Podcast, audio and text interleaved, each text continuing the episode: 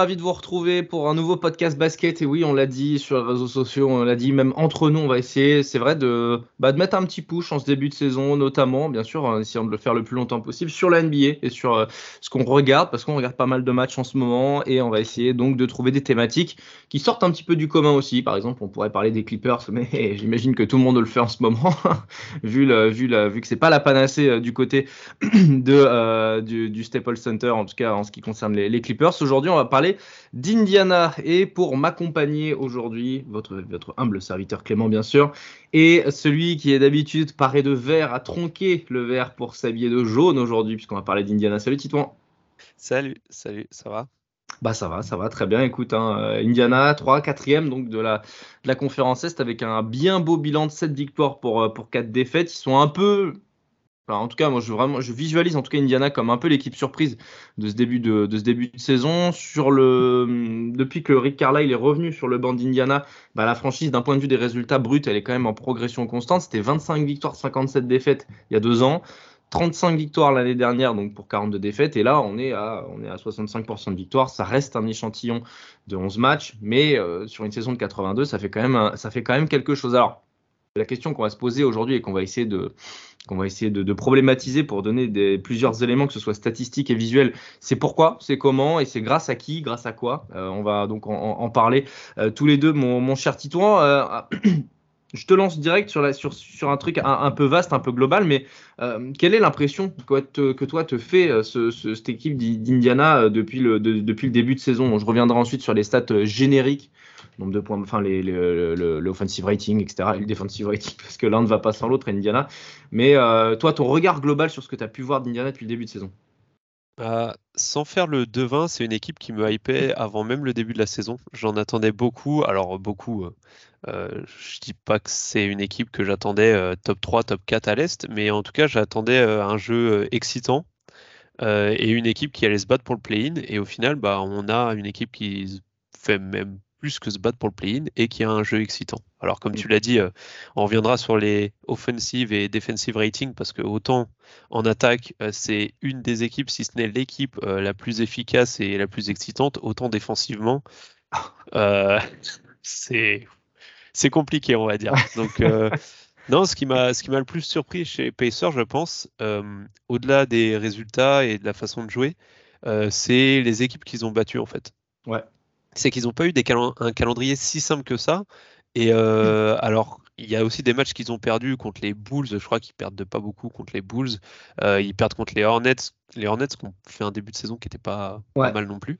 Euh, là, c'était pas mal au début. Ouais. Mais tu, tu, bats les Sixers, tu bats les Bucks, tu bats les Cavs deux fois. Même si les Cavs toussent un peu en début de saison. Enfin, ça fait. Non, tu, tu bats quand même des, des grosses équipes que, que, tout le monde attendait devant toi et qui seront sûrement, probablement, devant eux euh, à la fin de la saison régulière. Ouais, parce que justement, on, va y revenir, mais ça paraît difficile, au moins en l'état, tant qu'il n'y a pas d'adaptation défensive nette, tant qu'il n'y a pas plus d'investissement aussi de la part des joueurs, euh, ça paraît difficile de voir Indiana rester sur ce rythme-là en termes d'offensive rating. On le disait tout à l'heure, euh, c'est l'équipe numéro 1 en NBA, ils sont à 122 points pour 100 possessions, hein, ce, qui, ce qui marque le calcul du offensive rating. Et si on prend les points bruts, ils ont 4 ou 5 points d'avance sur le deuxième, je crois. C'est hallucinant, c'est énorme. Ouais, c'est. Mais en fait, en soi, dans le jeu prôné par les Pacers, il euh, n'y a rien de surprenant dans le sens où tu as une équipe très jeune avec un excellent meneur mobile. Donc, qu'est-ce que tu fais? Bah, Tu cours.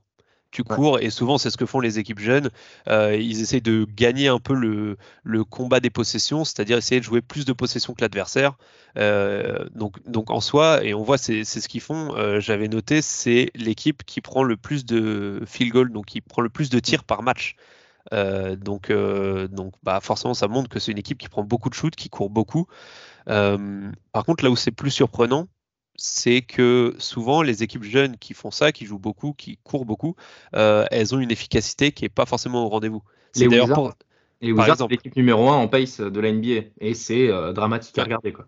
D'ailleurs, c'est vrai que, bon, bah, comme tu l'as dit, ils sont les deuxièmes au niveau de la pace en NBA, c'est les Pacers. mais par contre, justement, les Wizards, normalement, une équipe jeune, elle court beaucoup, mais elle veut avoir plus de possession que l'autre pour justement contrer un peu cette inefficacité au scoring. Et c'est là où les Pacers sont impressionnants, je trouve, c'est que non seulement ils ont plus de possession que les autres, mais en plus, ils ont une des meilleures efficacités de la ligue. Euh, quand on prend les stats comme euh, bah, le offensive rating, tu l'as dit, euh, ce qu'ils appellent le efficiency field goal percentage, qui est en gros, ceux qui savent, qui savent pas ce que c'est, c'est en gros le, la réussite au shoot, le field goal, mais en prenant en compte le fait que des trois points valent plus que des, que des deux points. Euh, quand on regarde le true shooting, enfin voilà, toutes ces stats qui mettent un peu en valeur, enfin qui montrent un peu l'efficacité d'une attaque, et en fait ils sont tout le temps euh, top 2, 3, euh, on va dire top 5 de la NBA dans toutes ces stats-là. Et c'est ça qui est impressionnant, je pense, quand tu vois la jeunesse de l'effectif. Bah, on, peut, on peut parler, on peut faire le focus sur l'attaque pour l'instant. Nombreuses sont aujourd'hui les équipes en NBA qui partent sur un nouveau cycle. On a cité les Wizards, qui est un exemple dont le, plancher, enfin le, plafond plutôt est, dramatiquement bas pour l'instant.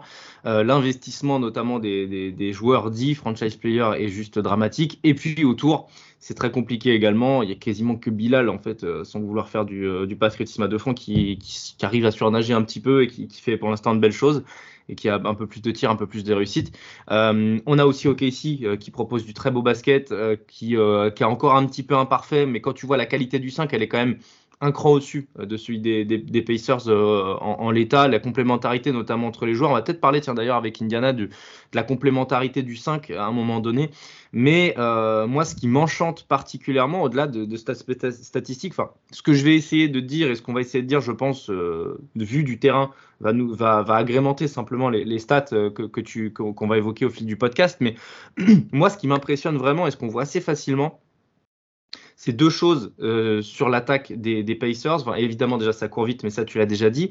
C'est aussi euh, la répartition dans l'espace. Moi, je trouve ça euh, assez impressionnant parce que soit tu as une organisation avec ton meneur, avec Ali Burton, et ensuite tu as de l'espace entre les joueurs, soit Indiana le fait pas mal, soit ça joue à deux arrières avec Bruce Brown et Ali Burton, tu vois, qui sont vraiment en poste d'arrière, ou alors avec TJ McConnell. Et bah, ça joue un peu quasiment en fer à cheval en fonction de la présence de Turner et tout mais il y a de l'espace, tu vois. Il y a des spacings qui sont bien plus mal organisés que celui d'Indiana. Et je trouve, et ça, ça m'impressionne vachement, je te, donne la main là-dessus, la manière qu'ils ont de penser et d'exécuter leur spacing, euh, bah, c'est quasiment euh, la référence euh, dans le domaine, tu vois, quasiment en ce moment, quoi. En fait, je trouve que, et je pense que Carlisle y est pour beaucoup, ça fait du bien d'avoir une équipe jeune avec un, un, bon coach. C'est que quand tu regardes les Pacers jouer, tu as l'impression qu'il n'y a pas un joueur qui sait pas ce qu'il doit faire. En fait, tous les joueurs, euh, la hiérarchie elle est claire, tous les joueurs, et on, reparlera euh, un petit peu de peut-être de Miles Turner un peu plus loin, mais euh, je trouve que chaque joueur connaît son rôle. Il sait où il doit se mettre sur le terrain en fonction de qui est sur le terrain, il sait exactement ce qu'il doit faire. et, et, justement, Miles Turner est un très bon exemple pour ça, c'est que je trouve que c'est quelque chose que personnellement je lui ai beaucoup reproché ces dernières saisons, c'est d'essayer d'être un joueur qu'il n'est pas. Et, là, il, a appris son rôle, enfin, il, est d'accord avec son rôle et, ça, ouais, ça marche parfaitement avec euh, Ali Burton à Baguette, qui est, on en reparlera, mais probablement un des euh, meilleurs meneurs actuels de la ligue quand même. C'est assez impressionnant. Mais euh, moi, ce que je voulais rajouter sur l'équipe en elle-même en attaque, quelque chose que j'ai beaucoup apprécié et en fait tu, tu, le vois beaucoup dans enfin ça ressort encore plus dans les stats que, que dans le visuel quand tu regardes les matchs. C'est à quel point ils ont un jeu très analytique en fait en attaque. Euh, mais c'est pas analytique forcé. Tu, tu sens qu'ils forcent pas les choses en fait. Et ça c'est Ali Burton qui aide beaucoup ça. Mais c'est euh, la deuxième équipe au nombre de tirs pris sous le panier euh, et sixième équipe au nombre de trois points tentés par match et à l'inverse c'est une des c'est la quatrième équipe qui prend le moins de mid-range de la ligue. Donc en fait, on a vraiment une équipe ultra analytique qui se focalise sur les tirs les plus rentables du basket, donc euh, les tirs à trois points et les tirs près du cercle, et, euh, qui limite un peu tous ces tirs euh, mid-range qui sont très souvent bah, très peu rentables et réservés plutôt pour les, les, superstars, on va dire. Hmm. Bah, de toute façon, à partir de J. McConnell, t'as pas vraiment de joueurs taillés pour le shoot à mid-distance. J'essaie de me faire l'effectif là dans son ensemble. Ali Burton en prend un peu. Ouais, et, avec une bonne efficacité. Mais après, voilà, il a, il a aussi la carte de franchise player qui lui permet, on va dire, de le faire. mais oui, c'est vrai qu'ils n'ont pas de joueurs, on va dire, à mi-distance. Mais c'est bien aussi que souvent quand tu as une équipe jeune comme ça, on l'a vu avec les Rockets pas plus tard que la saison dernière, tu as toujours des jeunes qui veulent essayer de prendre des tirs compliqués. Même moi, en tant que fan euh, des Celtics, je l'ai vu avec Tatum au début de sa carrière qui mm. prenait des turnaround fade-away euh, à mi-distance, enfin des, des shoots trop compliqués. Et je trouve ça, même si c'est pas grand-chose, je trouve que c'est quand même notable qu'une équipe si jeune euh, comprenne que bah non, on va se focaliser sur les tirs à trois points et les tirs près du cercle. Et on va pas essayer de faire des trucs compliqués en fait. En fait, ils font des choses bien et l'exécution, comme tu l'as dit, est, est parfaite. Je suis, complètement d'accord. Ça vient aussi pour moi vraiment de, ce qu'ils ont bossé en training camp sur euh, le positionnement et l'optimisation d'espace euh, qui vraiment m'interpelle beaucoup. Tu as des écrans qui sont posés par exemple, tu vois, quasiment un mètre devant la ligne à trois points, tu vois, où euh, Miles Turner monte très haut parce qu'il a aussi, ça fait partie des pivots assez mobiles et dans le retournement qui sont forts et qui peuvent justement, que ce soit pop, roll, avec plutôt de l'efficacité. Je sais pas s'il flirte, j'ai pas trop fait gaffe à ça, mais bon, peu importe, tu peux à mon avis. Mais vraiment, tu as tu vois, la statistique excellente sur les passes. Les passes, le nombre de pertes de balles qui est insignifiant par rapport au nombre de passes décisives et le nombre de passes totales que fait Indiana dans, les matchs, tout se transcrit par le fait qu'ils savent, euh, où se positionner et comment optimiser euh, euh, leur, positionnement. Moi, je trouve ça assez impressionnant. Et aussi, tu as quand même au final peu, ça peut arriver hein, avec des joueurs à, pourcentage à risque, un peu comme Mathurin, un peu comme, euh, comme comment il s'appelle, comme euh, Bud et euh, un autre joueur là que, que j'ai pas aussi Obitopin qui parfois, tu vois, il se perd un peu dans son attaque, un peu tête baissée, mais c'est quasiment les seuls joueurs qui peuvent parfois prendre des tirs un peu merdiques, mais sinon, si le mec il attaque et que ça vient ça vient double team, bah, en fait le ballon il ressort quoi. T'as peu de, peu de mouvements casse-gueule, t'as peu de tu regardes un match d'Indiana en attaque, en tout cas, tu as peu d'actions de, dans lesquelles il peut y avoir un, énervement aussi. J'ai l'impression que tu as un truc vachement d'émulation, d'effervescence collective, où les mecs, en fait, je pense qu'ils s'apprécient. Et en fait, bah, malgré tout, c'est hyper important dans une équipe où tu as quand même peu de vieux, c'est sûr, mais euh, une équipe jeune qui marche pas, on l'a vu avec les Rockets l'année dernière, avec les Wizards cette année, ça peut vite péter. quoi. Ouais, non, c'est clair. Moi, j'ai pas grand chose à rajouter là-dessus, mais ça transpire. Ouais, euh, le... on sent que le vestiaire vit bien, pour reprendre une expression. Euh, Donc, euh, donc ouais, non, pas grand-chose à, rajouter. Tu as, un bon coach qui mène ça très bien et, ça s'entend bien et ça se ressent sur le terrain. Moi, je pense qu'il faut qu'on parle de Liberton quand même un petit peu. Allez, je pensais que tu voulais, je pensais que tu voulais aborder euh, l'aspect plus négatif, mais si tu veux rester dans le positif. Non, on peut rester sur le positif pour l'instant parce qu'évidemment, il faut, on, va venir au négatif, mais euh, ça, ça, permet. Parce qu'il y en a un peu. L'élan l'élan de positivité et de bonheur qu'apporte cette équipe d'Indiana pour l'instant. Non, à Liberton, je pense qu'il faut, en parler à un moment donné parce que, euh, tu l'as dit, en une phrase, ça peut être résumé. Hein, c'est un des meilleurs joueurs de la ligue, enfin, c'est un des meilleurs meneurs pardon, de la ligue, si ce n'est un des meilleurs joueurs d'ailleurs, tout simplement en termes de, de, qualité pure en ce début de saison. Euh, je donne les stats rapidement, quasiment 25 points par match, 12 passes et demi par match. Il est très largement devant. Je crois que le deuxième meneur doit être à 9,5, euh, un, cran, un cran derrière. Donc vraiment là aussi, il y a une il y a de la marge. Euh, 12 passes décisives et demi pour seulement deux pertes de balles par match. LOL. LOL. C'est Chris Paulesque euh, prime, quoi. Euh, les pourcentages aussi au tir sont excellents. Il a 53% au tir pour un volume de 17 shoots, ce qui n'est pas énorme, ce qui n'est pas infamant, mais euh, en termes de volume de tir, hein, le pourcentage est excellent pour un meneur de jeu qui plus est. 44% à 3 points quasiment. Donc ça c'est juste, euh, juste excellent, sachant qu'il y a beaucoup de tirs qui sont pris aussi après dribble, euh, où c'est lui qui serait son propre shoot. Des fois il a des shoots en fin de possession en plus. 94% en lancer franc, enfin 93% en lancer franc, ça c'est la petite stat, euh, le petit bonbon au caramel, est le petit supplément qui n'est pas obligatoire, mais qui montre quand même que, que le mec voilà il a, il en impose. que dire? Je, je, vois en Liberton un joueur en surconfiance qui est en train de, trouver la plénitude aussi, qui est en train d'être capable de faire des passes partout sur le terrain. Il a un côté un peu Doncic à ce niveau-là, tu vois, où parfois il va attaquer le cercle et sur un dribble, en fait, il va tout analyser en une fraction de seconde et transmettre le ballon, que ce soit au-dessus de la tête, la petite passe et tout machin. Euh, ouais, j'ai l'impression qu'il se rapproche de ce genre de joueur-là en termes de, de passing game et de decision making. Ah bah tu sens que ouais son jeu de passe, enfin il y a, quelque chose d'inné en fait à, la, vitesse à laquelle son cerveau il processe en fait euh, les, attaques, c'est juste euh, incroyable. Mais Enfin, de toute façon, tu l'as dit, ouais, Ali Burton, moi, ce qui me choque le plus, le passing, on savait que c'était un bon passeur. Euh, bon, le shoot à trois points, il a toujours été bon aussi. Euh, mais moi, ce que je trouve fou, c'est oui, parfois il y a quand même des tirs qui sont assez compliqués et voir en fait l'efficacité avec laquelle il score. Alors, je pense qu'il faut qu'on fasse un disclaimer en fait, euh, qui sera valable sur tout l'épisode. Toutes les stats qu'on donne, qu'elles soient collectives ou individuelles, euh, ça reste que 10 matchs, 11 matchs. Voilà, Donc, euh, je pense pas que Ali Burton va tenir.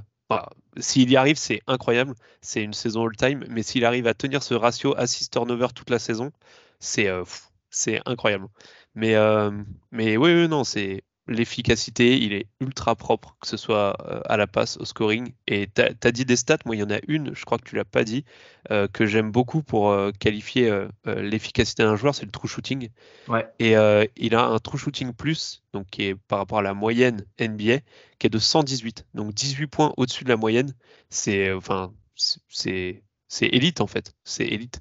Et quand tu vois le, le volume qu'il a, et à côté de ça, il fait des passes parce que le true shooting va juste euh, euh, quantifier, on va dire, la, Mm. la qualité de. Tu peux, tu peux de juste expliquer, juste, euh, pour celles et ceux qui nous écoutent, peut-être qui visualisent pas. Moi, par exemple, je serais, je serais incapable de l'expliquer euh, clairement. shooting vois, le true shooting, ouais.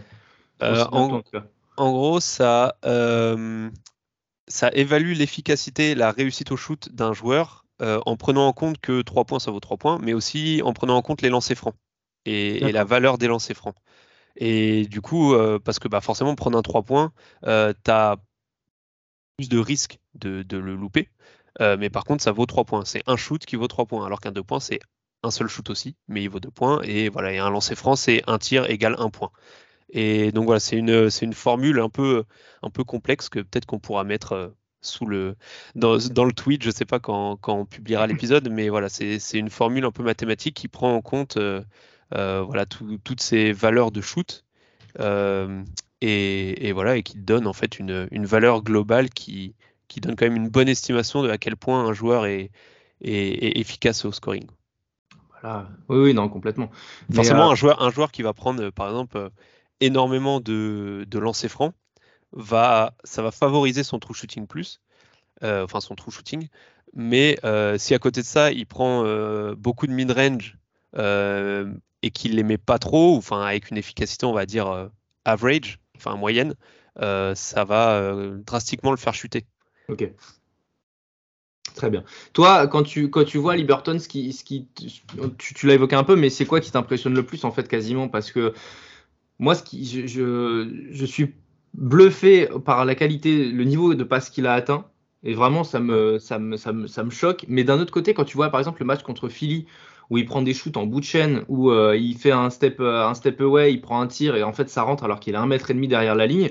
Euh, c'est quoi qui t'impressionne le plus? Je crois que contre le, le dernier match en date, là, contre Philly, il a 6 sur 6 au tir, dont 4-3 points, je crois, qui rentrent, mais ficelle, quoi. C'est quoi, tu vois, en termes de, de nivellement, qui te, ce qui te, Bah, déjà, te vraiment souffler, quoi?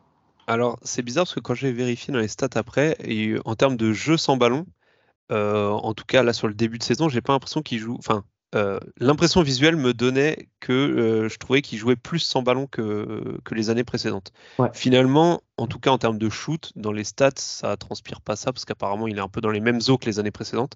Par contre, je pense que ce qui me ce qui me, me choque entre guillemets, le, enfin ce qui me surprend le plus chez Ali Burton, c'est étrangement euh, son efficacité au shoot, notamment à trois points, parce que c'est un joueur qui a quand même une mécanique assez bizarre de shoot. ah, C'est clair. Et, euh, et moi, pour le coup, et là-dessus, je l'avoue, je me suis complètement lourdé. Euh, mais quand, quand j'avais fait le scouting d'Ali Burton, quand il était à, c'était Iowa State, si je me trompe pas, euh, en fait, moi, je croyais pas du tout en son tir en NBA. Euh, entre, la, di- entre la distance NBA qui est un peu plus longue que la distance Le NBA, euh. NCAA, puis le déclenchement est lent, la mécanique est douteuse, et enfin tout ça faisait que ouais, j'avais du mal à, à- j'ai plus ces stats euh, universitaires en tête, mais en plus il me semble que les pourcentages au lancer franc n'étaient pas exceptionnels. Enfin voilà, tout ça faisait que je croyais pas trop en son tir, et au final, bah, depuis qu'il arrivé en NBA, il m'a dit bah Titouan, je t'en kikine pour rester poli. Euh, donc, euh, donc non, non, je pense que c'est ce qui me choque le plus, c'est à quel point, parce que en plus j'étais resté un peu, euh, je faisais un peu euh, le, le mec qui fermait les yeux, c'est que la première saison rookie où il met euh, beaucoup de shoot à trois points, enfin avec un bon pourcentage, je me disais ouais mais c'est que la saison rookie, vous allez voir sur le long terme. Au final non, pas du tout. Le mec a un vrai shoot à trois points et une mécanique bizarre mais ça rentre. Après des joueurs qui ont réussi à faire une carrière avec un bon shoot à trois points et une mécanique bizarre, il y en a plein. Une Martine, on t'embrasse. Ouais, Sean Marion aussi. aussi Donc donc non ouais je, moi je suis toujours épaté avec une mécanique comme ça et, et un et ouais, un mouvement aussi lent qu'il arrive à, shooter avec autant de d'efficacité à trois bah, points. Moi, ce qui me choque euh, le plus avec son, avec son tir, c'est euh, notamment quand il shoot pas, tu vois, euh, quand il n'est pas en réception tir, il va dribbler, il va s'arrêter et après il va déclencher. Et quand je me dis en tant que défenseur, enfin, on, fait du sport tous les deux, du, du basket notamment et tout, mais je me dis, mais enfin, les mecs qui sont scoutés maintenant, tu vois, il y, a des coachs, euh, ils sont 8 sur le banc à côté du coach principal, il y a personne, enfin, j'ai un truc un peu, un, peu, un peu bête et méchant qui me dit, mais les gars, euh, ça s'anticipe hein, un shoot avec une mécanique pareille, tu vois. Et en fait, non, ça marche pas. Donc je pense qu'il a des, il a une dans la lenteur, il doit avoir une, exécution rapide. Euh, je sais, sais pas, peut-être. Ah, le problème, euh, le problème, c'est que c'est un peu comme Luca finalement. Luca, quand il fait ses step back à trois points, je le trouve très lent à dégainer. Enfin, Luca, c'est pas c'est pas un joueur très vif quand même. Hein. Euh, et le temps qu'il fasse son step back, enfin. Mais c'est juste que les gars comme ça, de toute façon, ils peuvent tellement te surprendre en plus à la passe que tu veux jamais vraiment te livrer à 100%, je pense. Parce que tu sais que si tu te livres à 100%, tu vas faire une faute ou il va trouver une passe, euh, un angle de passe que, bah, que forcément il n'avait pas quand tu étais un peu plus loin de lui. Euh, donc euh, je pense qu'il y a ce côté-là où tu veux jamais vraiment te livrer. c'est vrai. C'est vrai, c'est vrai. Après, Lucas, le ballon part de très haut aussi. Hein, sur la oui, ouais, ah, bah, la mécanique de Lucas est bien meilleure. C'est juste le, les, les, déplacements qui sont assez lents, je trouve. Je, je suis assez d'accord. Euh, les, pendants de, de Tyrese Halliburton, on peut peut-être d'ailleurs faire le lien entre les, euh, les, autres membres du 5 et les rotations, parce que ça, je sais que c'est quelque chose que tu voulais qu'on évoque et je voulais, que je voulais évoquer également. Euh, j'aime bien, j'aime bien ce qui est proposé en termes de rotation, pas toujours en termes de, de, de, fit défensif par contre, et donc on va pouvoir progressivement passer vers la défense, mais euh, Qu'est-ce que tu penses, toi, de, l'organisation du 5 avec euh, donc euh, Bruce Brown, Benedict Maturin, euh, Miles Turner et puis donc Obi Topin dans le 5 Toi, ce 5-là, qu'est-ce qu'il t'évoque en termes de complémentarité? J'ai quand même l'impression que si Miles Turner est en fall trouble, comme c'est ça peut arriver, souvent le cas. ça arrive malheureusement un peu souvent. Euh, es vite quand même dans une merde noire, notamment en défense, parce que j'ai l'impression qu'il te manque ce joueur à dureté, tu vois. Bah, en fait, je suis... alors je suis pas trop d'accord avec toi sur la fin de ta phrase où tu dis. En fait, je suis d'accord avec toi que quand Turner il est en fall trouble, tu peux vite avoir un souci. Euh, mais je suis pas d'accord quand tu dis qu'ils ont pas joueur parce que pour moi ils l'ont. C'est juste qu'ils le font pas jouer pour une raison que j'ignore totalement. Et ils ont plein de profils en fait que je trouve défensifs euh, dans le secteur intérieur qui sont très intéressants. Juste ils les font pas jouer ou, du moins pas assez. Et, je parle évidemment de Isaiah Jackson, de Jan Smith Et, du rookie euh, Jarras Walker. Faut en parler. Euh, et en fait, je trouve, moi je l'avais noté dans, dans du coup notre partie rotation line-up. Mhm. autant sur la rotation des guards, j'ai pas trop de soucis. là, je vais faire un, on va faire un petit big up à, à Thomas de la scouting squad qui nous avait vendu Andrew Lombard et nous on se disait ah, il est trop petit, trop frêle, ça marchera jamais, euh, qui fait un bon début de saison. Il se calque un peu euh, sur Ali Burton, tu vois, sur le jeu en transition très rapide, pas hésiter à faire la passe longue et tout machin. Il essaye, je pense, de, de se calquer un peu et ça lui mais porte. Je, euh, mais je trouve que que ce soit McConnell, même s'il joue pas beaucoup, que ce soit Nembard ou Maturin, je trouve que peu importe le guard que tu mets à côté d'Ali Burton, ça marche. Alors je sais pas à quel point c'est grâce à Ali Burton ou pas, ou c'est le profil des joueurs à côté, mais en tout cas, moi sur le back court, j'ai pas grand chose à redire, même si parfois quand tu as un back court, euh, enfin quand tu as trois, euh, Ali Burton, euh, Nembard et, et Hild alignés défensivement, ta défense du du point of attack qu'on appelle, donc de, la pointe de l'attaque, si on doit traduire euh, mot à mot, euh, et pas toujours euh, exceptionnel. mais non, moi c'est plus la rotation du secteur intérieur où je trouve qu'en fait la doublette Turner-Topin défensivement. En fait, au, au, Topin, qui joue pas tant que ça d'ailleurs, j'étais étonné. Il, joue, il joue en moyenne que 22 minutes par match. Donc je vais pas dire que 22 minutes de Topin c'est déjà trop. mais en fait, c'est plus les joueurs avec lesquels il joue qui m'embête un peu. Et je trouve que Topin, qui défensivement, moi je le trouve négatif en fait. Ah. Euh, autant offensivement, tu as un bon, euh, un bon joueur de catch and finish euh, qui t'apporte de la verticalité. Tu peux aller chercher. D'ailleurs, il y a plein de passes d'Ali Burton où il Mm. va chercher. En transition, il est super cool, Topin, quand même. Ouais, et même même il y a, il y a pas mal de systèmes, même sur le jeu placé, où tu as Topin qui va faire une course euh, et qui va tout simplement sauter au cercle, et tu as Ali Burton qui va lâcher euh, une Ave Maria, euh, voilà, puis bien placé parfaitement. Enfin, c'est deux points faciles. Mais Ouais. défensivement, Topin, je sais pas si les points, offensi- les points qui t'apportent offensivement compensent les points qui te coûtent défensivement. Et, et du coup, quand il est couplé à Miles Turner, que je trouve moyen défensivement, en fait, c'est un bon Je contreur. mais- parle de ça, ouais.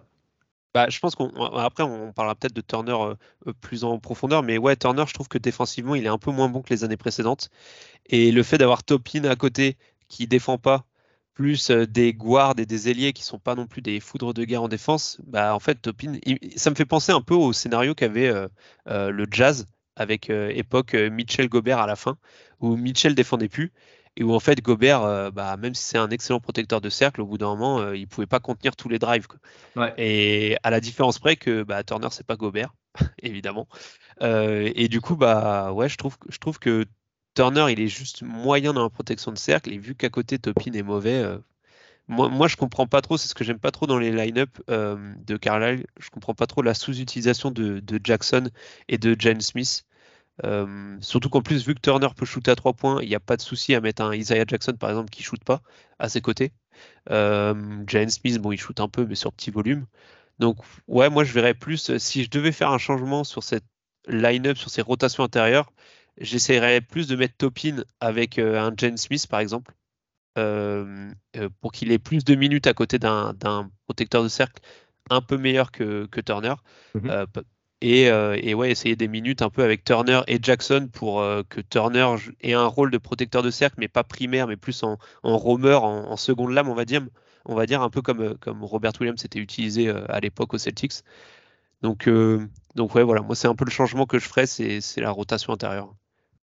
Je- Et donner des minutes à Jaras Walker, s'il vous plaît. Ouais, ouais, ouais. ouais. Euh, On va... bah, après, tu le connais beaucoup mieux, mais, euh, mais il, a, il, faut, il a tout à gagner. On parlera peut-être du départ de Daniel Tice qui peut peut-être nous faire espérer qu'il a un temps de jeu un peu au plus supérieur. Mais bon, il a joué qu'un match, euh, Daniel Tice. Donc, euh, Oui.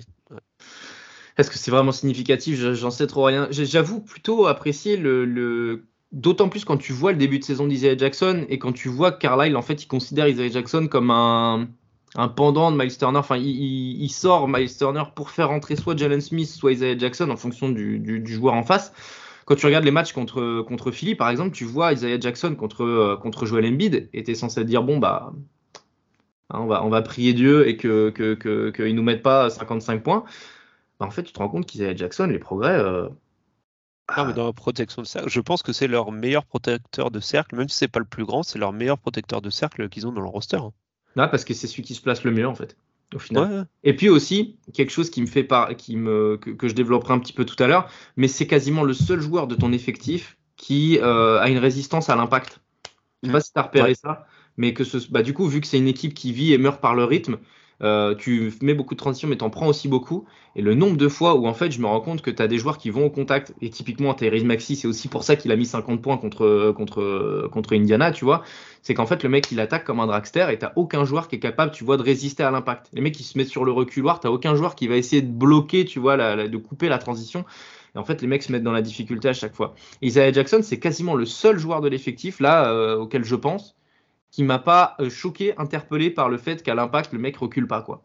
Mais tu vois, que le c'est mec se place bien.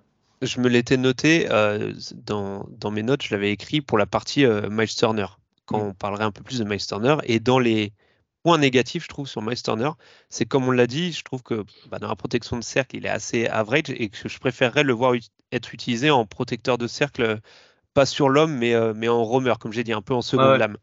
Et à côté d'un intérieur qui défend plus au sol. C'est exactement ce que je m'étais noté, c'est exactement ce que tu dis, avec un Isaiah Jackson, par exemple.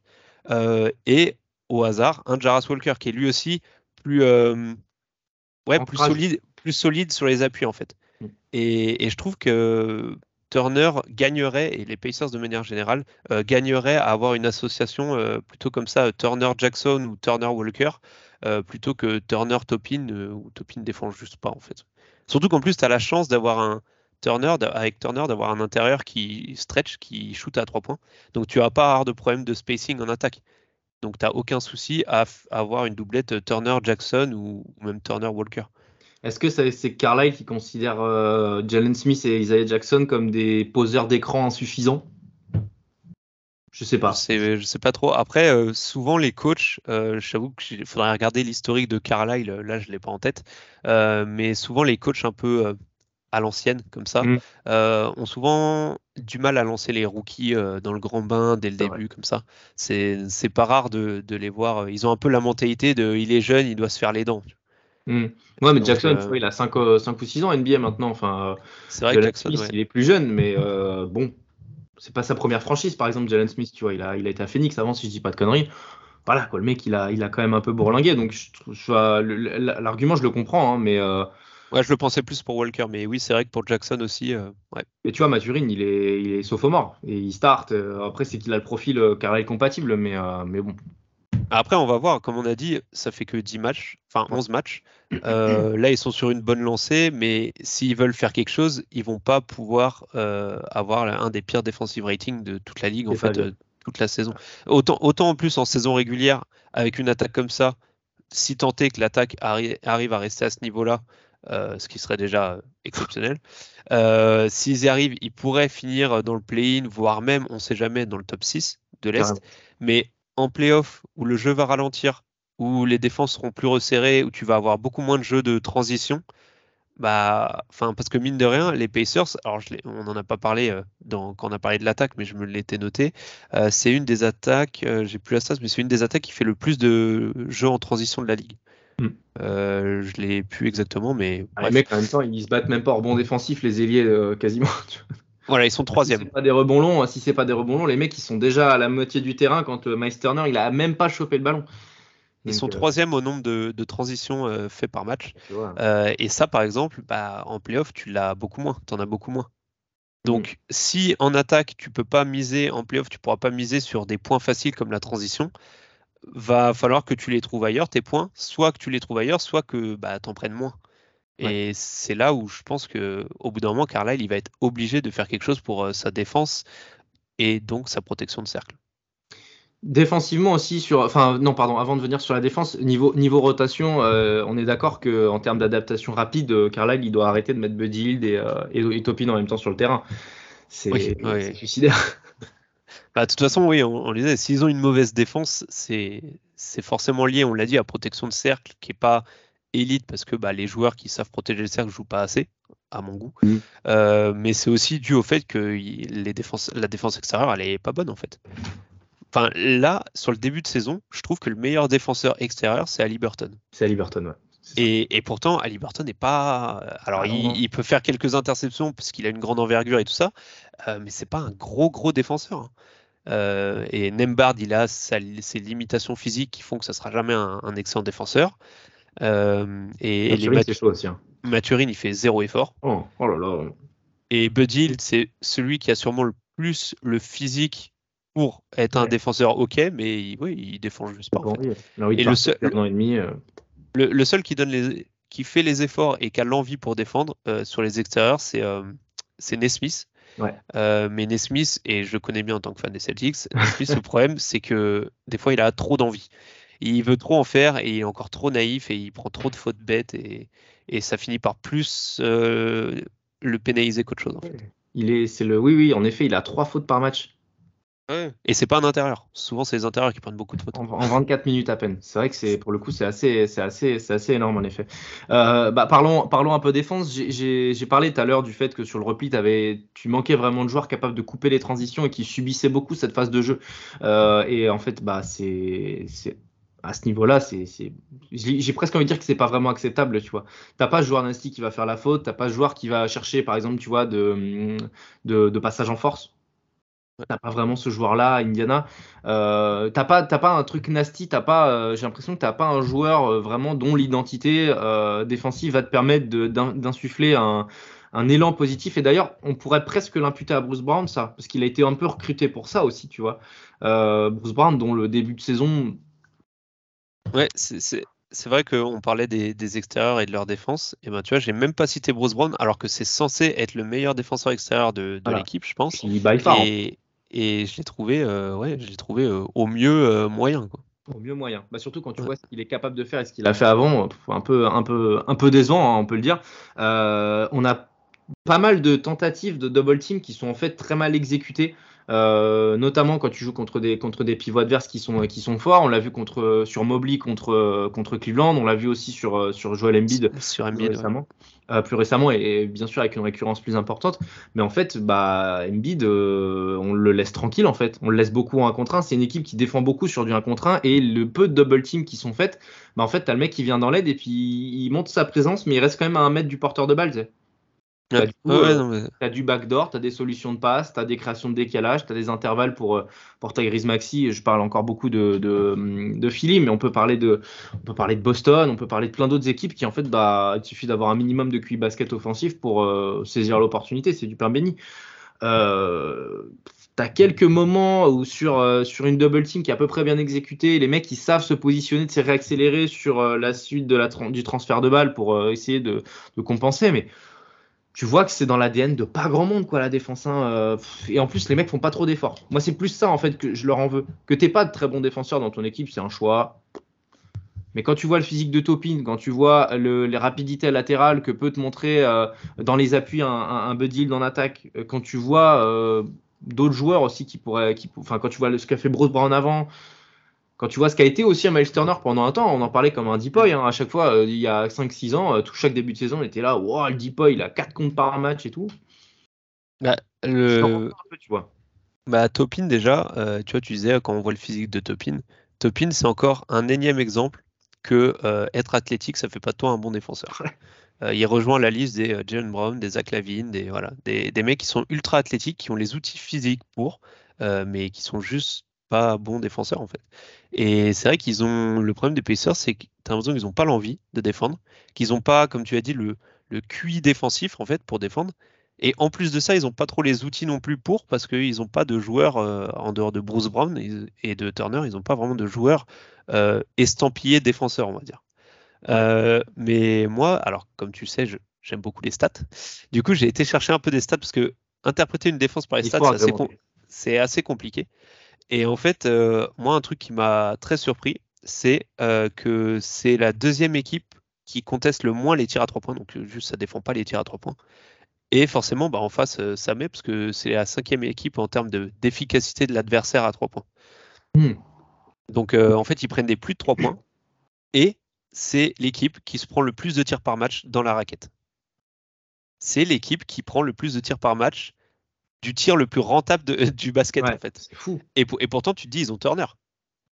Mais en fait, euh, ouais, ils ont. C'est juste que les lignes de drive sont ultra ouvertes parce que bah, tu n'as aucun guard, aucun ailier qui arrive à, contenir les drives. Et vu qu'il Turner, on l'a dit, il est pas terrible cette année dans la protection de cercle, que Jackson joue pas beaucoup, et bah résultat, tu n'as personne pour protéger le cercle. Et donc du coup, bah, tu te prends des drives et tu te prends des, des lay-ups et donc des, des, tirs euh, ultra rentables et ultra simples à foison. Et donc ça, forcément, tant que tu protèges pas le cercle, autant la défense extérieure, enfin, moi je suis un peu de l'équipe de dire une bonne protection de cercle sera toujours plus rentable qu'une bonne défense extérieure. Ouais. Et, euh, et tant que tu défendras pas le cercle, tant que tu protégeras pas le cercle, bah, tu n'arriveras jamais à avoir une très bonne défense. Il y a aucun, on va toujours pouvoir trouver une exception, mais il n'y a aucune équipe qui finit euh, dans le top 5 des défenses de la ligue sans avoir une bonne protection de cercle. Ça, ça arrive, il doit y avoir des exceptions, mais ça arrive quand même très rarement. Ouais. non, non, je, pense que tout commence par là. On, tourne un peu en rond parce qu'on revient un peu sur euh, toujours cette histoire de secteur intérieur, de rotation dans le secteur intérieur, mais je pense que le, nœud du problème, en fait, il est là. Ouais, ouais, ouais, mais même si, et au final, même si la défense euh, extérieure, si la défense extérieure était meilleure, euh, Miles Turner serait moins exposé aussi, évidemment. Mais tu vois, sur, les, sur les joueurs extérieurs, moi, ce qui m'interpelle aussi, c'est que quand tu as un drive, euh, t'as pas ce joueur, tu vois, euh, qui va faire euh, rien que ce petit mouvement que pas mal d'équipes plutôt bonnes en défense font, de, tu sais, de juste mettre la main, tu vois, pour essayer de gêner, forçant l'attaquant, tu vois, à, arrêter son dribble et à, je sais pas, à faire un power ou à laisser la balle en bas, comme le fait très bien Arden et comme il l'a fait pendant des années.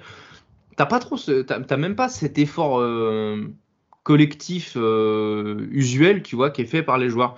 Et en fait, c'est aussi pour ça que j'ai envie de leur dire merde aussi un peu. C'est qu'autant en attaque, ils m'enchantent, autant en défense, même le minimum syndical, tu vois, qui donne des minutes à des joueurs euh, qui sont pas très bons en attaque, même eux le font pas. Alors que ça, ça nécessite euh, ni effort, ni euh, concentration particulière. Ça doit être dans l'ordre du réflexe, tu vois, à ce, à ce niveau. Mais en fait, eux l'ont même pas, quoi. Et bon, bah, ça, ça causera leur perte à terme. Clairement. Bah, de toute façon, en plus, tu l'as dit, je pense que, alors, y a, on l'a dit, il y a une question de, ils n'ont pas les outils pour. Mais il y a aussi une question d'envie et un peu de, ouais, de, de QI défensif en fait. Et tu vois, ce, que, ce, qui est, marrant, ce que tu disais là sur le fait qu'il n'y a aucun joueur qui essaye de, quand il y a un drive, de venir en aide, de, de, juste, pas forcément venir en aide complètement et faire tout de suite une prise à deux, mais juste ouais, faire un pas pour forcer l'attaquant à, à, arrêter son dribble et tout. Et en fait, ouais, tu n'as personne qui fait ça. Et du coup, à chaque fois, chaque drive, c'est du 1 contre 1 en fait. Bah oui. À aucun moment, il y a une situation euh, de décalage pour l'équipe adverse, parce que de toute façon, ils n'ont pas besoin de décaler en fait les adversaires, vu que de toute façon, tu es tout seul sous le cercle après. Et tu l'as dit, si tu upgrades un peu ta défense extérieure, même un Miles Turner, qui n'est pas le meilleur des protecteurs de cercle cette saison, bah, ça l'aidera. On, l'a dit, enfin moi j'ai repris cet exemple-là. Euh, Gobert Mitchell au Jazz, au tout début, Mitchell il faisait les efforts défensifs. Gobert, il était deep Et Gobert, il, surnageait en défense. Et dès que Mitchell, il a arrêté de défendre, bah, Gobert, au bout d'un moment, même si c'est un des meilleurs défenseurs de la ligue, il peut pas tout arrêter en fait. Il se faisait sur... Oui, voilà, tu, te fais submerger de drive, action après action. Au bout d'un moment, euh, avec en plus un pivot derrière à garder euh, du coin de l'œil, enfin, tu peux pas tout défendre en fait. Hmm. Euh, est-ce que tu penses que c'est une question qui, transcrit un peu ce qu'on évoque là, mais eh, vraiment je te pose la question parce que moi j'ai pas forcément de réponse. Est-ce que tu penses que Carlisle devrait pas baisser un tout petit peu la vitesse sur la transition et donner comme consigne aux ailiers d'aller se battre au rebond défensif? Parce qu'au final, tu regardes dans cette équipe-là, tu as beaucoup de joueurs qui sont à 3-4 rebonds par match. Tu vois, euh, j'ai noté, euh, j'ai noté, tu as euh, Topin, Nesmith, Brown et, et Halliburton, ils sont à 3-4 prises par match je pense, quand tu vois que certains meneurs, par exemple, sont à 6 rebonds par match, parce qu'ils se positionnent aussi pour le faire, est-ce que tu penses que tu pourrais pas avoir au moins un ailier euh, sur euh, le côté, euh, le côté attaque? Par exemple, tu vois, je sais pas, tu as un attaquant qui attaque sur le flanc gauche. Est-ce que tu n'aurais pas l'ailier opposé, par exemple, qui viendrait hors rebond, tu vois, un petit peu pour porter main forte, justement, à, à Miles qui prend que 7 rebonds et demi par match, tu vois? Pour un pivot, c'est pas beaucoup. Après, c'est pas la référence en la matière. Mais euh, est-ce que tu penses que ouais, ils devraient pas un tout petit peu freiner leur velléité offensive et aller se battre un petit peu au box-out, tu vois, même euh, au moins au box-out, pour ensuite aller choper un peu plus de rebonds et, éviter aussi le syndrome de la deuxième chance qui, leur pose aussi des problèmes? Bah après, il y a. Enfin, oui, ça c'est sûr, surtout qu'en plus, ils ont beaucoup d'ailiers. Euh, comme on l'a dit, les, les Topin, les Nesmith, les Maturine, c'est très athlétique quand même. Donc euh, ça peut aller choper du rebond. Alors évidemment, c'est pas choper du rebond, c'est pas juste une question euh, de qualité athlétique, il faut être bien positionné, etc. Mais si de base tu es mal positionné, même si tu as des bonnes qualités athlétiques, c'est vrai que c'est compliqué. Mais oui, si, si, on te dit, bah écoute, maintenant tu pars plus en transition, on réduit un peu les transitions, mais tu essaies de mieux te positionner, après leur qualité athlétique devrait pouvoir faire le reste. Euh, mais, mais, bon, après, l'autre truc aussi qu'il faut prendre en considération quand on regarde les rebonds, le nombre de rebonds pris, euh, notamment défensifs, euh, de la part des Pacers, bah, faut pas, enfin, faut garder en tête que vu que c'est une équipe qui encaisse énormément de points, c'est une équipe où les adversaires sont très adroits face à eux parce que bah ils défendent pas les Pacers. Il y a pas beaucoup bah, forcément, il n'y a pas beaucoup de rebonds à prendre en fait. Ouais, c'est vrai. Mais tu vois, le simple fait de leur inciter à, aller au rebond, ça va les faire se rapprocher du cercle et ça va aussi peut-être, tu vois, aller faire un peu de deflections et un peu de, un peu ces petites mains baladeuses, tu vois, que j'évoquais tout à l'heure. Peut-être, tu vois, ça, ça peut euh, créer, tu vois, d'autres choses positives, d'autres choses positives autour. Bah, c'est une équipe en plus qui fait, qui, provoque très peu de turnover en défense. Ouais, bah, je crois qu'ils sont, euh, ils sont 24e de la NBA dans le domaine.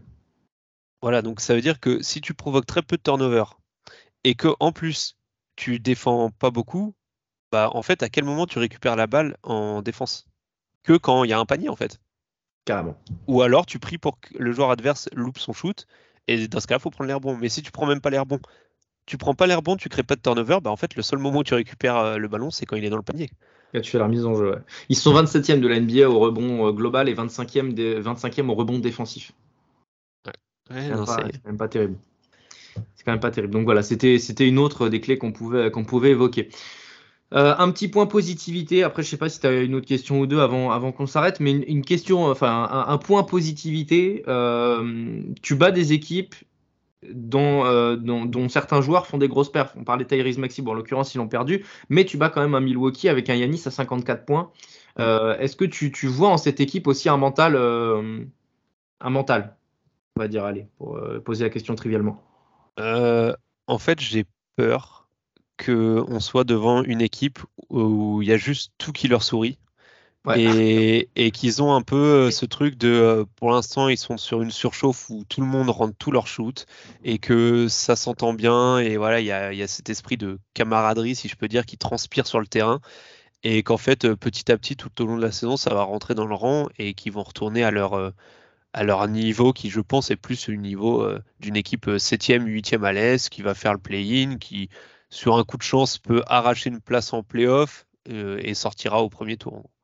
J'ai- Mais moi, c'est un peu le sentiment que j'ai, je peux me tromper, mais j'ai un peu le sentiment de ça, ouais, d'une équipe qui, en plus, qui a battu, on l'a dit, alors oui, ils ont battu les Sixers, les Bucks, les Sixers qui tournaient bien quand même, Ouais. euh, qui est une équipe qui tourne bien, mais les Bucks, ça tourne pas si bien que ça sur le début de saison, ils essayent de s'adapter à Lillard, etc., euh, avec un coach rookie. Les Cavs, c'est pas flamboyant non plus. Pour l'instant.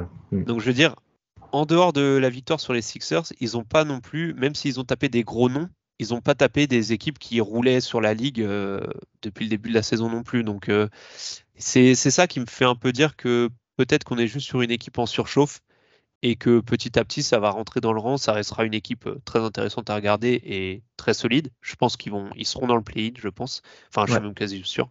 Mais, euh, mais ouais, je pense pas que c'est une équipe qui va, qui vaut euh, top 4, top 5 à l'Est non plus. Non, c'est sûr, c'est sûr. Ça, c'est- c'est c'est complètement le cas. Mais bon, si tu as une équipe qui a une mentalité euh, de, de gagneur, c'est une équipe qui peut. Bah, déjà, tu fais le play-in, tu es en progression par rapport à l'année dernière. Ah vois. oui, Donc, complètement. euh, au final, bon, on, on ne leur demande que ça. Quoi. Euh, Surtout que là, vu, là, vu comment ils sont partis, c'est pas euh, ah, c'est une équipe qui fait le play-in parce que d'autres équipes Ouais. sont écroulées. genre là, Chicago. quoi. Oui, voilà. Là, là c'est vraiment, euh, ils font le play-in parce que eux l'ont mérité en fait. Carrément. Carrément, carrément. Est-ce qu'il y a autre chose que tu voulais évoquer, euh, Titouan, dans ce, avec cette équipe, un, un joueur en particulier, un aspect du jeu, euh, quelque chose en plus que tu, que tu souhaiterais euh, relever? Non, pas, Pas pas, de frustration. pas spécialement. Euh, quelque chose, euh, si on peut rajouter, je vais dire un petit truc négatif sur Burton parce qu'on a dit beaucoup de positifs. Ouais. Euh, et bon, encore négatif, c'est pas tant que ça. Mais un truc que je m'étais noté sur Burton, pour moi, je trouve qu'il fait pas, qu'il provoque pas assez de lancers francs à mon goût. Il en tire 4, je crois. Euh, et en fait, quand on regarde le, ce qu'ils appellent le free throw rate, qui est donc le, le taux de lancer franc euh, pris par rapport au nombre de tirs euh, pris total dans un match, en fait, il est qu'à le free throw rate plus, il est qu'à 106. Donc, il est à 6 points au-dessus de la moyenne NBA. D'accord. Et en fait, c'est pas c'est pas mauvais, mais c'est pas excellent non plus. En fait, c'est bon, mais pas excellent. Et pour moi, avec son style de jeu, les qualités et les défauts qui sont les siens, euh, il doit essayer d'avoisiner les 112, 115, 115 de, de free rate plus pour vraiment s'asseoir en fait sur, euh, la table des, des Stephen Curry, des, des meilleurs guards de la ligue. Euh, alors j'ai pas, j'avais regardé la stat par comparaison, mais je l'ai pas noté. Euh, mais le, le free throw rate plus de Stephen Curry, par exemple, euh, j'ai écrit Stephen en Curry. Euh, de Stephen Curry, il me semble qu'il est justement autour des 115-120. Et Ouais. je, je compare pas avec des gars comme James Harden, parce que James Harden c'était indécent. Il, il devait être autour des 150 ou un truc comme ça. Mais euh, pas mal dans le domaine depuis le début de saison. Ouais, ouais. Mais par exemple, voilà, Stephen Curry, en carrière, il est à 114 et ses meilleures saisons, c'est autour de entre 113 et 120. Ça monte à Ouais. 125. Et je trouve que euh, Tyrese Haliburton, il gagnerait à, à aller provoquer un peu plus de lancers francs. euh, euh, pas, pas beaucoup, hein, mais juste euh, ouais, deux ou trois par match en plus. quoi. Hmm. Ça, ça peut je- faire la différence. De mémoire, c'est pas un mec qui réagit hyper bien au contact. Tu vois, Non, il est, il est assez frêle, hein, il est pas très. Ouais, c'est- je sais, je sais plus quel est le terme. euh, merde. Euh, là où Irving, par exemple, est, euh, extraordinaire, quoi. Euh, c'est pas end-off le, le, le, terme, je me rappelle plus comment ça s'appelle, mais bon, c'est pas grave. Euh. Tu as la capacité à rester mobilisé en l'air pour, euh, tu vois, en, même en redescendant, être capable de, de scorer un 2 plus 1 par exemple. J'ai plus le mot là, bon, c'est pas, pas grave, ça me reviendra évidemment hein, une fois qu'on aura fini de, tourner le podcast. Mais, euh, mais bon, c'est pas, pas bien grave. Mais ouais, ouais, non, c'est clair. C'est peut-être le, prochain point. Mais bon, tu vois, avec la frilosité du profil, peut-être que aussi c'est compliqué pour lui c'est compliqué oui, pour puis c'est après, c'est un peu ce qu'on disait aussi, euh, toujours le même euh, axe de réflexion qu'on disait par rapport au rebond, c'est qu'en fait, il a tellement une telle efficacité au shoot, euh, notamment à trois points sur ce début de saison, et quand il fait des passes, tous ses coéquipiers shootent, qu'en fait, pour l'instant, il n'a pas besoin en fait d'aller chercher la faute. Il n'a pas besoin d'aller se fatiguer au contact. Mais, mais voilà, on, on parlait tout à l'heure de la projection pour les playoffs si jamais ils font les play-in et après le play-off, là où le jeu se ralentit, là ils vont avoir besoin d'un meneur, d'un franchise player qui va provoquer un peu plus et chercher un peu plus ses lancers francs. Voilà, c'était juste pour pas passer pour euh, un die-hard fan d'Ali Burton. Euh, juste histoire de, le critiquer encore un peu. Euh, tu as raison. mais, mais voilà, pour moi, c'est son prochain axe de progression. Pour qu'il soit vraiment. Pour qu'il passe de meneur star à vraiment superstar dans un petit marché en plus. Les prochains matchs de cette équipe, c'est euh, tu reçois le Magic, tu te déplaces à Atlanta, tu reçois Toronto, Détroit, Portland, et après tu vas à Miami deux fois, tu vas à Détroit et tu vas à Milwaukee. Euh, ça, c'est jusqu'à jusqu'au 13 décembre. Ma foi, si le cercle vertueux continue, tu peux tourner avec un bilan bien positif et garder à peu près ce 60% de victoire euh, mi-décembre, j'ai l'impression. Oui, oui, il faut, faut voir le, hein faut voir quelle équipe du, du Heat ils vont avoir. Euh, est-ce que les Bucks d'ici là se seront un peu remobilisés? Euh, mais, mais oui, mais même le prochain match contre le Magic, euh, le Magic, moi je les trouve, ouais, je les trouve pas si mal cette saison, même s'ils n'ont pas forcément, un, bon, ils ont un bilan ok quoi. ils sont pas extraordinaires. 5, je crois. Ou à 5-6 peut-être là ils ont, ils ont perdu. ouais, ça doit être ça. Ou 6, ils ont gagné contre Chicago. Attends, je vais regarder. pas. Ils ont gagné contre Chicago, il me semble. Mais euh, je sais pas s'ils ont rejoué. Ils sont en 6-5. 6 victoires, 5, Ils sont 9e à, 9e à l'Est. Mais ouais, non, ils ont des équipes comme ça, là, Magic, Hawks, c'est euh, le genre d'équipe qui, bon, là, dans le classement, sont en dessous d'eux, mais voilà, on sait que le classement actuellement ne veut pas dire grand-chose. Mais euh, Magic, Hawks, si vraiment tu veux aspirer à être une équipe de play-in, voire play-off, tu dois les prendre. Tu dois les, tu dois les prendre, clairement. Bon, bah, je pense qu'on a fait le tour sur, euh, sur cette euh, intéressante équipe des, des Pacers. Euh, donc, affaire à suivre encore une fois pour les prochaines semaines. En tout cas, pour l'instant, ils sont quatrième à l'Est. Ils nous enchantent par leur attaque. Et ils nous font parfois un peu râler quand même en défense parce que, bon, les gars, service minimum, ça s'agirait de le faire quand même. Merci beaucoup, Titon, pour la clarté de tes analyses comme d'habitude. Et puis, et puis, à très bientôt pour de nouvelles aventures basket, avec notamment un podcast que vous avez sorti sur les 10 noms à suivre. De, de, pour la prochaine draft, ouais, c'est ça, c'est ça. Avec un, avec un, un, son qui est pas terrible. Je tiens à le préciser, donc on s'excuse. Euh, voilà. Le, mais normalement, Ben a retrouvé son micro, donc euh, les prochains podcasts du Scouting Squad devraient avoir un meilleur son. Comme je le vois ce week-end, je l'engueulerai. Parfait. Compte sur moi. Merci Tito en tout cas et à bientôt. Ciao, ciao. Ciao. Merci à tous d'avoir été jusqu'au bout du podcast. Encore une fois, si ça vous a plu, n'hésitez pas à mettre une bonne note sur les plateformes, ça améliore notre visibilité. Encore merci et à très vite.